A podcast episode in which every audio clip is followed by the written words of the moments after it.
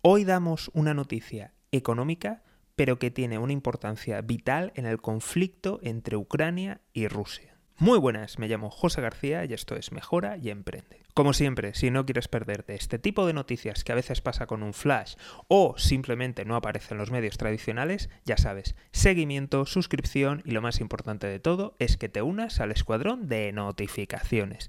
Dejo el link en la descripción. Y ahora vamos con la noticia. Resulta que el Banco Central de Rusia acaba de subir los tipos de interés y esto viene precedido de una subida anterior y de otra que estaba programada para más adelante. Y esta ha surgido por en medio de manera imprevista y sin que se haya dado ningún tipo de aviso. Y estos son noticias muy preocupantes de cara a lo que puede suceder en Ucrania, ya que todos los analistas coinciden en que esta subida de tipos se ha producido precisamente porque se están preparando para las sanciones internacionales, que evidentemente dispararían aún más la inflación que ya se está disparando dentro del país y es una medida de protección para intentar frenar la escalada de la inflación y también para intentar reducir la huida, la salida de capitales y la pérdida de divisas. Realmente es bastante preocupante porque el Banco de Rusia ya tenía su hoja de ruta hecha.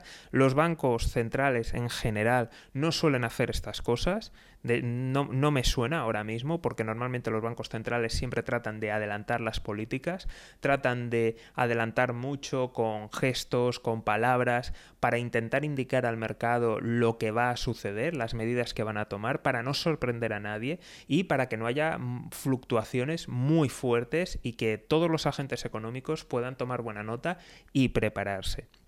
Es un principio fundamental que siempre se hace en todos los bancos centrales. Por tanto, que hayan tomado esta medida sin previo aviso es muy grave, es muy preocupante. Evidentemente, es Putin quien está detrás y podría ser que fuera una medida de negociar, una medida de decir, oye, que voy en serio, oye, cuidado, pero al final, como ya he dicho en alguna otra noticia, eh, se van dando pasos y estamos en el juego del gallina, de los dos coches por mitad de, la carretera, y al final puede ser que ninguno se aparte y se acabe llegando al choque. Puede ser que quieran llegar al choque o puede ser simplemente que estén negociando, pero la verdad es que la medida es bastante sorprendente y además eh, yo creo que esto es una medida en serio más que nada porque apenas ha salido en en los medios de comunicación y es algo bastante preocupante. Pero bueno, aún así vamos a seguir atentos como siempre y si no te quieres perder nada de estas noticias del impacto económico y de lo que está por venir, ya sabes, seguimiento, suscripción y lo más importante de todo es que te unas al escuadrón de notificaciones. Nos vemos aquí en Mejora y Emprende. Un saludo y toda la suerte del mundo.